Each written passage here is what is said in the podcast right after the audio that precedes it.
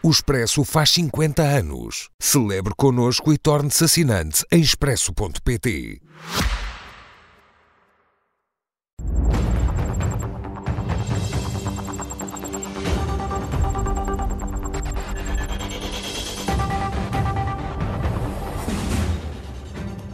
Hoje com Pedro Delgado Alves e Miguel Morgado. Meus senhores, boa noite, bem-vindos. Pedro, começando por si e pela questão da ausência de resposta que o Primeiro-Ministro, no debate parlamentar, deu às várias perguntas que foram apresentadas pelos partidos da oposição sobre os contactos entre uh, o Secretário de Estado, Mendonça Mendes, e o Ministro das Infraestruturas no que diz respeito às um, questões relacionadas com a ativação uh, do SIS. Por que é que não há uma confirmação clara, uh, um desmentido claro do Primeiro-Ministro ou do Secretário de Estado? Eu, em, relação a isso, e à semelhança também do que. Por acaso, ontem até vimos uma audição na Comissão Parlamentar de Inquérito que uh, se ateve àquilo que deve ser o, a forma de responder às perguntas. Uh, e a pergunta que é formulada ao Primeiro-Ministro é uma pergunta sobre a qual ele não pode responder, no sentido em que não é ele interveniente em nenhuma destas conversas. E por isso é que haverá, na vinda da próxima semana, a presença do Secretário de Estado adjunto, que irá à Comissão Parlamentar, não há de inquérito porque obviamente isto não é tema da Comissão Parlamentar de Inquérito, já temos discutido isto aqui, o perímetro daquela comissão já está todo esfrangalhado, digamos assim, portanto estão-se a discutir coisas que na verdade não têm a ver com a gestão política da TAP, que antecede a indenização Alexandra Reis, e portanto o local vai ser não ali, mas na, na, primeira comissão, que é onde o requerimento foi apresentado. E aí sim, será feita a pergunta e o, o, o Estado de Estado poderá esclarecer que contactos ocorreram. Agora, daquilo que aconteceu na Comissão Parlamentar de Inquérito, volto a dizer, sobre um tema que não tem a ver com o objeto da Comissão e que foram os esclarecimentos prestados, quer pelo Ministro, quer pelo seu chefe de gabinete, a ativação, digamos assim, do SIS, o fornecimento de informação, foi aquilo que o próprio Primeiro-Ministro também ontem, no debate quinzenal, no debate bimensal, também deu nota. No fundo, há uma notícia que é transmitida ao, ao, ao sistema, através da Secretária-Geral, e depois, dentro do sistema, ele é transmitido ao SIS, que é o órgão trata das informações, portanto, da dimensão interna das funções dos serviços. E é esta. E, portanto, nisso o Primeiro-Ministro foi especialmente claro. Não há, da parte das tutelas políticas ou do acompanhamento, qualquer ingerência no que são responsabilidades operacionais houve apenas um facto, ou seja, o extravio ou o desaparecimento, não é propriamente um extravio porque sabia onde é que ele estava, mas havia um computador que tinha informação que estava classificada. Uma das funções do SIS e uma das funções dos serviços dizem respeito às matérias classificadas, quer, no dos, quer nos termos uh, da, da, das regras, de, uh, dos protocolos de, de, segurança das matérias classificadas, quer nos termos da própria lei orgânica. Também tenho ouvido muitas vezes dizer-se que não há nada, não há nenhuma cobertura legal para uma atuação destas dos serviços. Não é verdade. Uh, é muito clara a lei, do, a lei 4 dos serviços quando diz que uma das matérias em causa é a prevenção de espionagem. Prevenção de espionagem, isto é, quando há elementos relevantes, e este era relevante porque estaria classificado, pode cair em mãos uh, mas de a espionagem, mas, mas, não, mas prevenção, Pinheiro não era um, não era um é- espião, certo? Mas isso o SIS não sabe, ou o CIRP não sabe. No mas o Ministério sabe quando é ativa. Mas isso é outra questão, já lá vamos. Até, até podemos falar disso já, só muito uhum. rapidamente. Ou seja, uma questão é da perspectiva da avaliação do, SIS, do SIS e do CIRP, se os serviços fizeram o que tinham a fazer, perante uma notícia que recebem de que há um risco de extravio de informação, fizeram o que tinham a fazer. Isto é, desenvolver os meios para evitar um risco de perda de informação e que pudesse levar não é pudesse levar atos de espionagem. Não está em causa, ninguém está a dizer que Frederico Pinheiro era um espião. Apenas da perspectiva dos serviços que recebem uma notícia, há um risco disto, fazem aquilo que é o protocolo Perda usual. Informação, a informação que nem sequer no arquivo do Ministério não, não. das Infraestruturas estava, também... estava prevista, como aliás confirmou não. ainda ontem a ex-secretária, a ex-chefe de ex confirmou, disse outra coisa. Uh, Rodrigo, uh, vamos lá ver. Primeiro, a informação no, durante o mandato anterior de Pedro Nuno Santos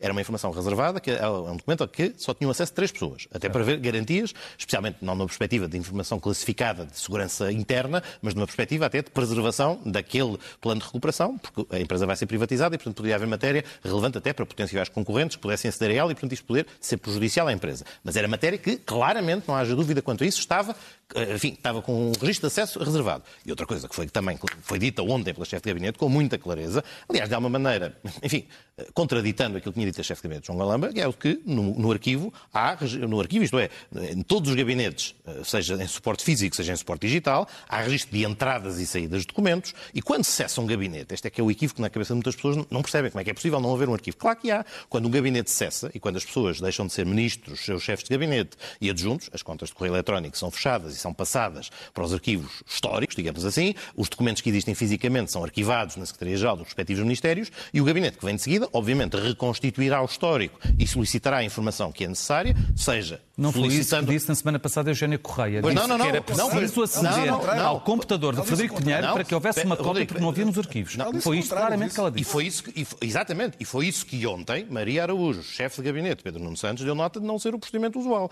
Eu trabalhei em gabinetes ministeriais e, portanto, sei que. Estava-se a defender já- das acusações- entrei- das acusações Miguel, de gabinete tu de também, tu que também trabalhaste em gabinetes ministeriais, sabes que quando uma pessoa. Ministeriais chega- não, só no ou- com o Ou seja, mas uh, no gabinete ministerial, em sentido lato, quando uma pessoa chega para o exercício de funções, não há dossiês nas prateleiras e os, os computadores. Mas há uma informa- passagem de serviço que é feita, Claro, e há uma passagem de testemunho. E este documento em particular, e esta era a questão, não havia informação nenhuma. Este documento em particular, é claro que ele tinha acesso condicionado e reservado. E, portanto, naquele gabinete, quem a ele acedia, anteriormente, até houve uma passagem de testemunho no sentido literal de uma pessoa que estava no gabinete anterior e continua. Portanto, havia uma forma de fazer essa reconstituição e daí efetivamente ser ali que ela se encontrava. Mas, obviamente, quer nos arquivos da Secretaria-Geral, quer noutros locais, havia documentação sobre a TAP e sobre todos os outros processos que são acompanhados. Portanto, essa foi uma declaração feita na semana passada que, daquilo que é a minha experiência, não me parece especialmente rigorosa e ontem, acho que Maria Araújo foi bastante mais clara naquilo que é a forma de transição de pastas. O único, se me permitir só, esta última nota que me esqueci de, de- não é me esqueci, queria só referir. Quando eu há bocadinho falava dos serviços e da questão de como é que é feita a comunicação, a dúvida que poderia colocar-se, e em que eventualmente é, é legítima a dúvida que as pessoas possam ter, é sabendo o que é que aconteceu e o que é que aconteceu naquela noite no Ministério das Infraestruturas, eh, quem ativa o SIS sabe que, no limite, pode não haver um risco de espionagem, mas o protocolo é esse. Ou seja, também foi o chefe de gabinete, João Galamba, que veio dizer as informações que são dadas aos chefes de gabinete no início dos seus mandatos é de que, no caso de extravio de informação classificada ou de risco de extravio de informação classificada, devem proceder à garantia de que aquela informação não se perde, ativando as várias, eh, os vários serviços que são competentes. Um deles, ouvir a opinião de do- facto, são os serviços de informações. Vamos ouvir a opinião do Miguel Morgado. Fica convencido com estas explicações? Não, evidentemente que não. É que nós já vimos que a TAP, para além de ter sido toda espatifada pelo projeto político de António Costa, agora já percebemos que é o foco de uma guerra civil dentro do Partido Socialista. Ah, O depoimento da chefe de gabinete João Galamba foi um ataque cerrado à gestão ministerial de Pedro Nuno Santos.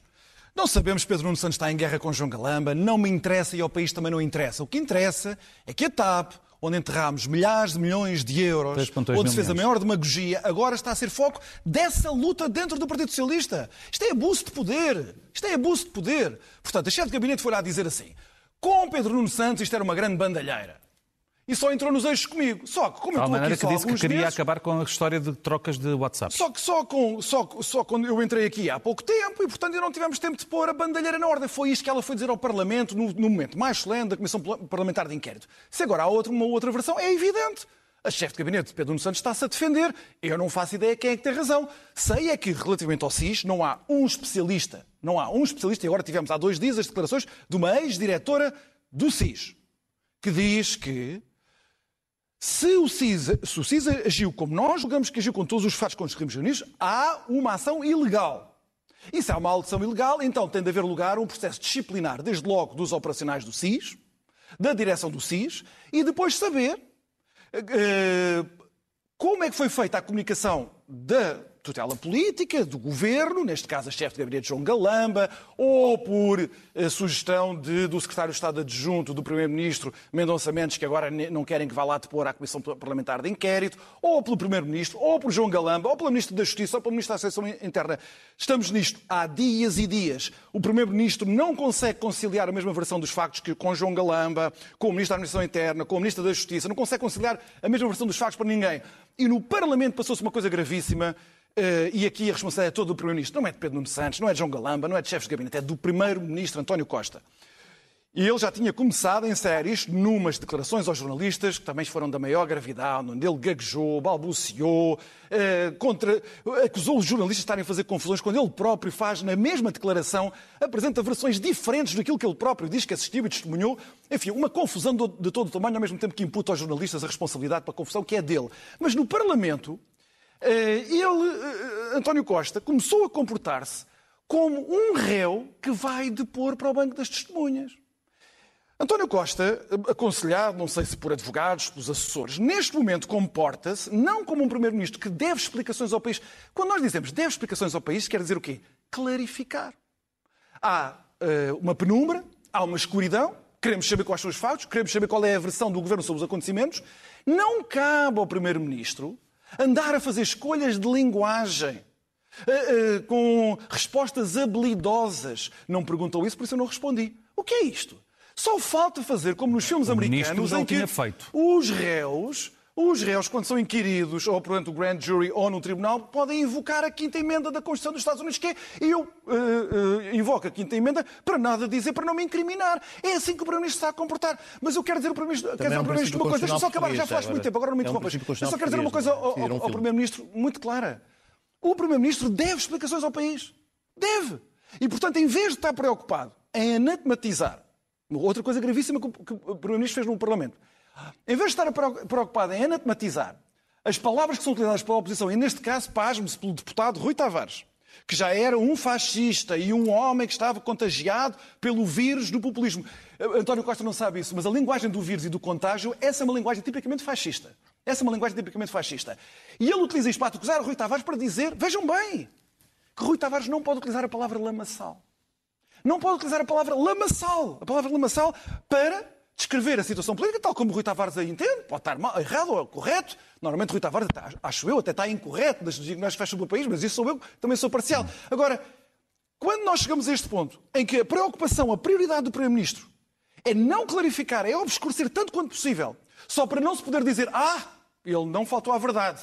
Em rigor, ele não faltou à verdade. Não lhe perguntaram, ele não disse isso. Ele tem, ele tem o dever, o dever como Primeiro-Ministro de prestar a, a- a- a clarificar e prestar eh, todas as informações ao país. Só quero acrescentar isto, ao Rodrigo, antes, antes de passar a palavra. Nós estamos a entrar numa fase muito perigosa de conjuntura política.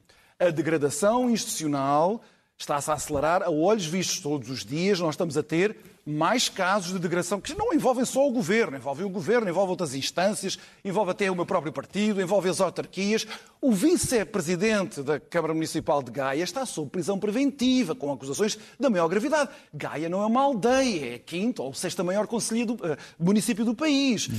O Terceiro, terceiro, em orçamentos não é, porque Cascais é maior e Sintra também, mas, eh, população- Mas a a população é é capaz de ter. Terceiro, vejam bem, nós estamos a entrar numa espiral perigosíssima.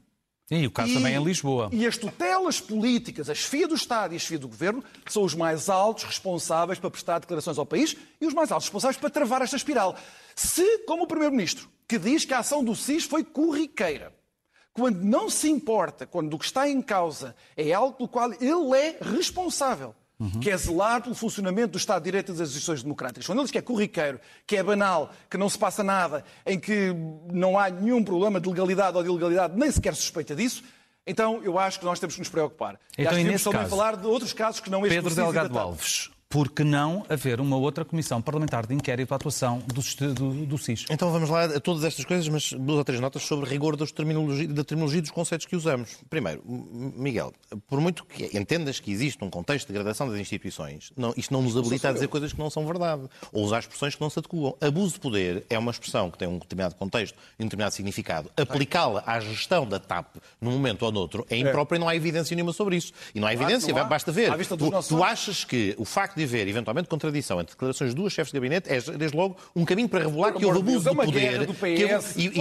é e- e e traduzes logo numa guerra do PS é, é- é- é impreciso, não é rigoroso Ok, pronto. e é o que ajuda a alimentar esta ideia esta sensação que podes querer criar. Por Eu é que razões- quero criar. Podes querer criar. Não é o governo, não é o governo que está a criar Miguel. nada, Não. sou eu. São as tuas declarações e a forma como as usas, a forma não serena e não rigorosa como Eu analisas sou o tema. responsável pela Primeiro- degradação das prim- instituições democráticas, primeiro é aspecto. Segundo, António Costa não chamou fascista a Rui Tavares. É, uma- é um aspecto importante. Acho que o Primeiro-Ministro se cedeu, pessoalmente. Até acho que a forma como se dirigiu a Rui Tavares, dizendo a, a matéria do populista, acho que Rui Tavares não merecia aquele comentário, porque se aquilo, aquilo que pretendia, aquilo que pretendia dizer, é aquilo que, aquilo que 20, dos anos pretendia 30. dizer era apenas que, infelizmente, o aquilo que pretendia- aquilo que pretendia dizer é que, infelizmente, a presença de um partido com características fascisantes, como é o Chega no Parlamento, eu não tenho problema nenhum em identificar esses riscos ali também, é de facto o que esta, a sua, a sua língua. Aliás, curiosamente, a intervenção do Rui Tavares hoje no, no, no plenário, na declaração política, foi sobre isto.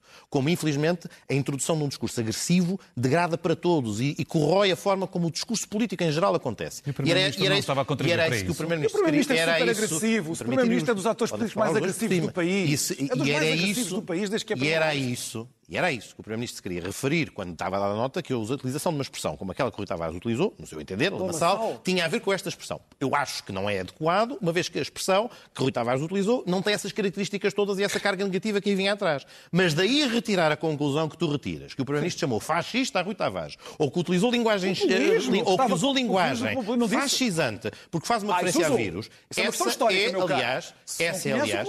Não, Isso é- isso é- Miguel, isso é uma questão não- histórica. Miguel, A não- não da faças o analogia do exercício- vírus não faças o e do exercício, contágio não faças, é- é a não linguagem faças o exercício de Então, a pronto. forma de argumentar é dizer que os outros são ignorantes ou que não, ou que não tu estás a sabem. negar o óbvio, estás a negar Não, não estou a tentar, históricos. estou a tentar, desde Estás a lá, negar estou, factos estou a tentar falar, desde logo, é a parte em que as pessoas... Mas tu foste o primeiro a interromper quando eu estava a falar. Eu Não, ouvi-te não durante muito tentei- tempo. Não só- só- agora, só- Miguel. só- Primeiro a interromper. acrescentei uma coisa que é aqueles factos primeiro a de a quinta emenda dos Estados Unidos também é um princípio constitucional entre nós. Portanto, Não é, não é preciso ir a um... Não é preciso ir a um... Não é eu não é sei, eu queria responder. Não é preciso não é ir a um courtroom. Não é preciso ir ao Law para se fechar uma coisa que que existe nos tribunais portugueses como tem que ser em, Vamos lá, qual- em- em qualquer Estado de Direito. Mas ainda para, e para fechar este ponto, a questão é Há, efetivamente, podes fazer uma utilização da expressão vírus sem ter um contexto fascisante. O ponto é... lamaçal sim, sim. tem, Não, mas vírus não. Miguel, o ponto não é esse. O ponto é que, de facto, há uma degradação de linguagem, de agressividade, que a presença de quem quer isso mesmo, quem provoca, que estão lá para. Quem, Mas quem, quem monta, Costa é quem dos monta, protagonistas quem mais monta, agressivos quem a monta, falar, desde no- 2015. Quem faz coisas como. Pedro Delgado Alves, quem faz, primeiro-ministro, é dos, é dos lá tentar. políticos Miguel, mais agressivos. Ele não tem autoridade nenhuma para falar da agressividade dos Miguel, outros. Fica, uh, uh, fica Continua. notório a fraqueza do argumento quando interrompes a outra Pronto, pessoa quando está a desenvolvê-lo. Deixa lá ouvir. comigo, Deixa lá ouvir. comigo. Ouve, ouve lá, ouve lá. É, é que tu podes perfeitamente verificar que há uma degradação do discurso político que tem a ver com quem quer provocar os outros, com quem anuncia que vai fazer cercos a certos partidos, com quem coloca cartazes na rua com a cara de políticos riscados, quem faz um caminho que depois, infelizmente, provoca no outro lado um efeito também de querer responder com a mesma escala de agressividade porque as pessoas ficam irritadas e é precisamente isso que o populista quer. Era isto que me parece que o Primeiro-Ministro queria ter dito ontem. Não acho que tenha sido feliz na forma como se expressou, mas ao ponto de dizer o que tu disseste é incorreto. CPI à- aos eh, serviços aos de informações. serviços. Ora bem, CPI aos serviços de informações. Os serviços de informações são fiscalizados por um Conselho de Fiscalização eleito pela Assembleia da República que analisou este caso e concluiu por unanimidade que não havia ali questões, mas obviamente isto não significa que faça infor- super o que não significa o que não significa o que não Socialista e sig- do PSD? Pronto, por unanimidade é o ponto Sim. de tem tem uma composição Sim. plural e Só portanto, para- para tomou- recordar. sim, tomou- é uma composição plural que tem pessoas indicadas pelo PS e pelo PSD e todos chegaram à mesma conclusão, se calhar com factos que não seriam todos ainda, portanto é perfeitamente pl- plausível e legítimo que o Conselho até possa ser chamado novamente à Assembleia da República para reanalisar ou para, perante declarações perante a CPI, eh, reequacionar aqu- aquilo que disse. Não sei, mas estou só a dar nota de que há dúvidas para esclarecer, esclareçam-se. Mas para começar... Mas para esclarecer não é melhor criar uma- aceitar a não, criação não, de é, uma comissão não, não é, vou de explicar porquê. Em primeiro lugar, o Conselho, eh, os serviços de informações são fiscalizados em primeiro lugar pelo Conselho de Fiscalização do CID, porque é um órgão eh, independente. Para além disso... Independente. a- sim, Miguel, um órgão independente. Independente. Para além disso... Para além disso... é que preside esse órgão? Para além disso... anteriormente, quem o presidia era uma pessoa conhecida membro de um governo do PSD. E E, portanto, mal. não podes, não podes, Está mal. não, não pode ser, um, não, não pode ser que legítimo de um não pode, já se não, não pode ser legítimo quando são os meus e depois é ilegítimo quando são os Ah, outros. mas é que para mim é igual Mas para para tentar o raciocínio, que é a parte importante, primeiro, fiscalizado pelo Conselho de Fiscalização dos Serviços de Informação. Para além disso, a gestão de dados e informação nos serviços são monitorizadas em relação a cada um dos dois, ao SIS e ao CIED, por comissões de, de fiscalização de dados, que são compostas por magistrados do Ministério Público, que adicionalmente fazem controlo permanente da atividade dos serviços. Para além disso, o Conselho Superior de Informações, presidido pelo Primeiro-Ministro, com representantes eleitos pela Assembleia de vários serviços, também monitoriza a atividade relacionada com a produção de informações. Essas são E, as regras portanto, procedimentais estas são regras normais, mas só procedimentais. que há toda uma situação E- eh, inédita. Há uma situação inédita e, é- e falta um elemento. E a própria, o próprio Parlamento tem condições para requerer as audições da Secretária-Geral do CIRP, dos diretores do CIS e do CIED e de outros intervenientes que entenda pertinentes. A razão pela qual, infelizmente, uma Comissão Parlamentar de Inquérito é desadequada é por duas ordens de razões. Por um lado, a possibilidade de prestação de informação perante uma Comissão Parlamentar de Inquérito em relação à atividade de serviços que são matéria, que- a matéria que desenvolvem é reservada, os documentos que produzem estão classificados e as matérias sobre as quais poderiam ser inquiridos muito provavelmente não se podem pronunciar, implicaria que a Comissão provavelmente teria que funcionar quase porta toda fechada. à porta, Porta fechada. fechada, qual é o e problema? este, qual é o problema? É onde eu vou chegar já de seguida. Durante a semana passada, quando tivemos a audição da Secretária-Geral do CIRP e do Diretor do SIS na primeira comissão a requerimento e, Uh, vários partidos, para falar deste hum. caso, ainda decorria a audição da Secretária-Geral do CIRP e já estava na imprensa, com fonte da oposição, como dizia a própria nota, o descritivo da audição do, do Secretário-Geral do Sistema de Informações. Uma comissão parlamentar normal. Não, Qual é a diferença para inquérito? Não, uma comissão parlamentar que funciona à porta fechada. Pois. Qual é o problema? Sim, é que as matérias reservadas, sensíveis, relativas à, à, segurança interna e externa do Estado, ficam colocadas perante um risco real. Uma comissão normal. Oh, Pedro, isso não tem lógica nenhuma. Para uma, fala para outra. O problema seria exatamente o mesmo. Claro que o problema é exatamente o mesmo. A diferença é que numa comissão parlamentar de inquérito, com o objeto de fiscalizar atividade que por natureza é reservada, não é o caminho adequado para garantir a, a fiabilidade e a, a, até outra coisa, a capacidade que os serviços têm de ter relativamente aos seus congêneres de desenvolver a sua atividade. Já tivemos um caso, não há muito tempo, em que a primeira comissão, na sequência de casos que estavam até a ser discutidos judicialmente e que foram objeto de avaliação em relação a um, um, um antigo diretor do CIED, em que houve, de facto, presença nas comissões parlamentares, as comissões parlamentares fizeram o seu trabalho, mas não passou pela cabeça de ninguém fazer uma comissão parlamentar de inquérito porque não dispõe dos meios e muito rapidamente, só para concluir, Pedro, como, se está, como se está a assistir na comissão parlamentar de inquérito da TAP, as comissões parlamentares de inquérito deviam ser desenhadas para inquirição sobre factos, rapidamente se transformam em locais em que os intervenientes não estão já a fazer perguntas sobre o objeto da matéria, não estão a inquirir, com, e, não estão a inquirir de, de, de, com, com, respeito e com a, com a procura de, informação e de factos e tornam-se num local especialmente... Se Frederico eh, Pinheiro, Eugénia campo, Correia e João Galamba foram ouvidos com a anuência do Partido Socialista. Estamos mesmo a acabar... É isso. O problema é que, se torna, é que se torna num campo de batalha política. Acho que perdem... ficaram um bocado desequilibrados hoje, mas Temos... só quer dizer isto. Um amigo meu contava-me com, com graça, dizia assim... Nós chamámos um eletricista a casa. Tivemos um curto-circuito em casa. Chamámos um eletricista. O eletricista entrou, foi à cozinha, achou que era na cozinha que estava lá o problema, abriu o frigorífico e estava lá um cadáver. Era suposto o eletricista ignorar o cadáver, provavelmente, não é? Porque o objeto era o curto-circuito, não se passava mais nada. Esta conversa já chateia. Isso é uma coisa que não faz sentido nenhum. Nós estamos atrás destes factos agora, nós estamos atrás destes novos factos e, portanto, é por causa das mentiras que quiserem ocultar os factos anteriores. Aliás, há aqui várias coisas que já podiam ter sido acauteladas, não fosse a teimosia do Partido Socialista, em não deixar a Comissão Parlamentar de Inquérito funcionar normalmente. Eu dou um exemplo. Houve aqui uma grande discussão sobre se o Federico Pinheiro era um agressor de mulheres, ainda por cima, antifeminista, aquelas coisas todas, para diabolizar o homem. Tinha agredido toda a gente barbaramente. E ele tem uma, uma, declaração, uma versão dos factos diferente. Havia, no entanto, polícia presente não, no edifício. Não é preciso ridicularizar havia, a versão havia, havia, havia polícia presente no, no, no edifício. Então, a Comissão Parlamentar de Inquérito dos partidos da oposição pediram os autos da PSP. Pediram os autos da PSP. Quem é que vetou a vinda dos, do, a divulgação dos autos da PSP na Comissão Parlamentar de Inquérito? O Grupo Parlamentar do Partido Socialista. Ora, estivemos à volta de uma grande confusão à volta da versão dos factos, quando tínhamos até algumas provas documentais poderiam ser definitivas, mas ajudariam. Mas Aqui houve um caso daquele houve, caso tem a ver com a questão da TAP, um Miguel Morgado. Houve um Miguel, desculpa, os autos, oh, oh, da, os autos da PSP, os autos, os autos da PSP têm a ver houve, com a gestão da TAP? Houve, com, os autos da PSP têm a ver com a gestão política da TAP conduzindo a administração se tu achas que de Alexandre Reis, que é o objeto da Comissão. E a bandalheira do, do Ministério do Jogo Miguel, nada a ver com esse é o objeto da Comissão. Se não achas que não tem nada a ver, o problema é teu. Acho que o país todo já percebeu que é um problema que está ligado a estes todos. Há um precedente para isto. Quando nós tivemos uma. É assim que se uma, quando nós tivemos é assim uma. Deixa-me acabar. Deixa é fazer de conta que as regras não existem. Quando nós tivemos. Mas eu vou é, dar um vale exemplo. tudo, vale dar, tudo. Um é, Miguel, isto é que degrada as instituições. É, é. Houve uma comissão parlamentar de inquérito há uns anos à Caixa de Depósitos. O objeto era a recapitalização da Caixa de Depósitos. Era esse o objeto da comissão de inquérito. Eu estava presente nessa comissão de inquérito. Uh, como havia a maioria da geringonça, ao contrário de agora, o PCP e o Bloco não estavam nada interessados em pôr a verdade coisa nenhuma, estavam feitos com o PS, eram outros tempos, mas na altura quando se percebeu que Mário Centeno tinha proposto uma ilegalidade, um ato muito grave do Ministro das Finanças, ao futuro CEO que tinha sido convidado para a Caixa de Depósitos, António Domingos, o que é que aconteceu a essa maioria parlamentar? Bloqueou a possibilidade da Comissão Parlamentar de Inquérito apurar eh, os factos. É um ministro, um ministro das Finanças a propor uma ilegalidade, por amor de Deus. Teve que se fazer o quê? O PSD exerceu o seu direito putestativo de criar outra comissão de inquérito só sobre essa questão. Lembram-se? É, foi a famosa questão do SMS. É Portanto, criança... isso tem precedentes. Isso tem precedentes. Se as maiorias parlamentares, oh, ao contrário do que aconteceu com portanto, a maioria parlamentar, estás a demonstrar, com a comissão de inquérito do PS, estás a demonstrar o inverso. O, PS, ao contrário do que estás a demonstrar o inverso. Doar, nunca quer... Estás a provar a tese contrária ao que estás a sustentar. clarificar. Tudo bem, mas esse é o problema das minhas contradições. Nunca Acaba, quer acabas de mostrar que foi constituir outra comissão parlamentar de inquérito que o objeto não era o mesmo trabalho da Comissão de Inquérito. Não querem, querem obstaculizar. E depois admirem-se que os outros partidos, que no decorrer das inquirições e da averiguação dos factos, descubram novos factos que têm gravidade política. E naquele caso até tinha gravidade legal e constitucional. Mas pronto, é uma maneira de interpretar a política, não é a minha. Ah, posso responder? Não, vamos lá ver.